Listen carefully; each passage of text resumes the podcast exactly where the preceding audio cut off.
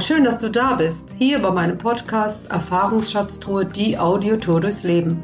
Ich bin Beatrice Miguel und heute lese ich aus meinem Buch Una Vita non basta einmal Italien und zu mir.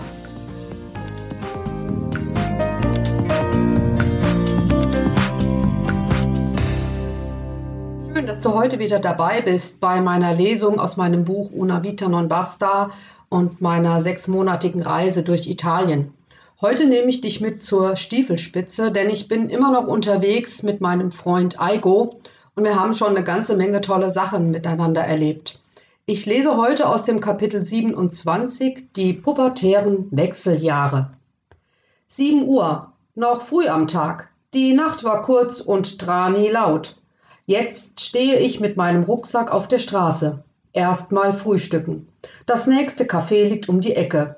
Ich bestelle wie immer und geselle mich zu den zeitungslesenden Italienern vor dem Café. Stolz serviert mir der Barmann meinen Kaffee Americano. Das Cornetto habe ich inzwischen fast schon verzehrt. Oh weh, was ist das denn für eine Brühe? Ich glaube, der hat noch nie einen Americano zubereitet. Und teuer bezahlen muss ich ihn auch noch. Nix wie weg hier. Aigo hat die Nacht auch gut überstanden und wir schlagen den Weg weiter Richtung Süden ein. Die Städte Biscelli und Molfetta passiere ich und lege meinen ersten Stopp in Giovinazzo ein. Ich brauche dringend einen richtigen Kaffee. Auf der großen Piazza, die auch gleichzeitig das Tor zum Centro Storico ist, befinden sich kleine Bars und sogar Parkmöglichkeiten. Klingt wie eine Einladung. Der Kaffee ist ausgezeichnet und ich entscheide mich spontan, dieses Städtchen etwas genauer unter die Lupe zu nehmen. Es geht über gepflasterte Straßen, durch enge Gassen zum kleinen Hafen mit einem imposanten Castello. Es zieht mich weiter durch die Altstadt zur Kathedrale, die leider verschlossen ist. Ich mache noch einen Abstecher an die Uferpromenade. Dort angekommen, packt mich wirklich die Wut. Im Hafenbecken wurden Unmengen von Plastikmüll angeschwemmt. Kein schöner Anblick. Eine Frau kreuzt meinen Weg und sieht, wie ich kopfschüttelnd auf dieses unsägliche Bild schaue. Es dauert nicht lange und es entwickelt sich eine lebhafte Unterhaltung, zu der sich auch ein Angler gesellt. Wir diskutieren über Politik, die Veränderung der Welt und die Gleichgültigkeit der Menschen. Fazit dieser lebhaften Unterhaltung Der Unrat wurde vom letzten Sturm angeschwemmt. An dieser Stelle interveniere ich mit dem Hinweis, dass der Müll ja irgendwie ins Meer gelangt sein müsse. Die Verwirrung ist komplett. Sie stellen klar, dass sie selbst ordnungsgemäß jeglichen Müll entsorgen und ein Auge auf die Natur werfen.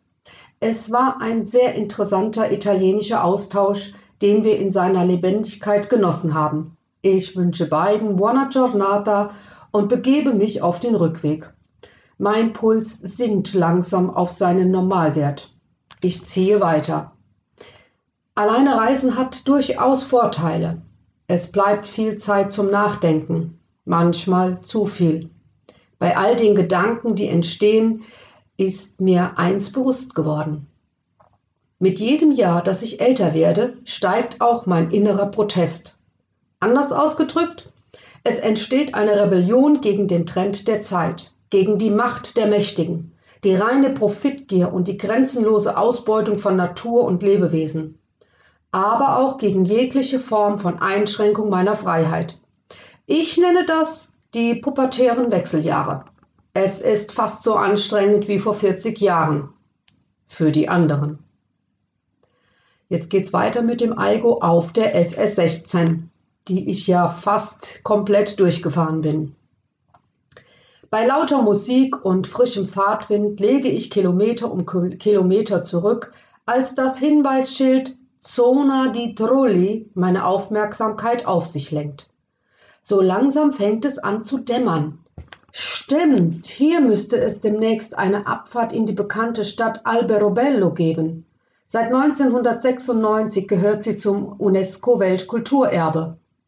Die Ausfahrt erreiche ich nach wenigen Kilometern. Die Landschaft, die ich durchquere, ist reich gesegnet mit alten und urigen Olivenbäumen. Dazwischen befinden sich Kirschbäume, die den Bedarf für den Rest meines Lebens abdecken. Die Strecke zieht sich wie Kaugummi. Hier und da erspähe ich eines dieser interessanten Häuser.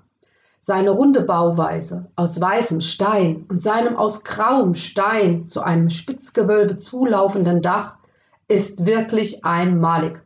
Eine Zipfelmütze aus Stein, ein Trulli. Nach fast einer Stunde komme ich in Alberobello an und kann nur sagen, was ich hier zu sehen bekomme, hat meine Vorstellung weit übertroffen.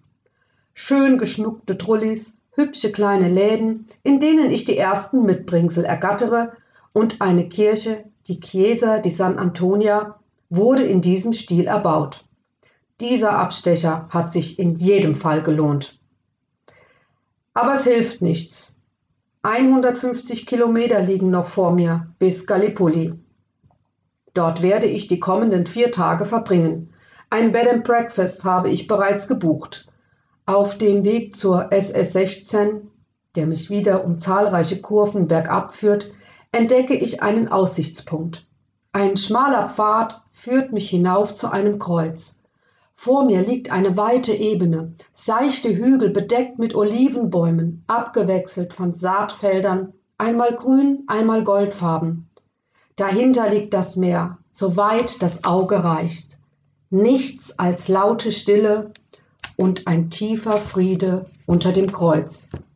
Da, wo der Himmel im Meer versinkt, fühle ich mich zu Hause.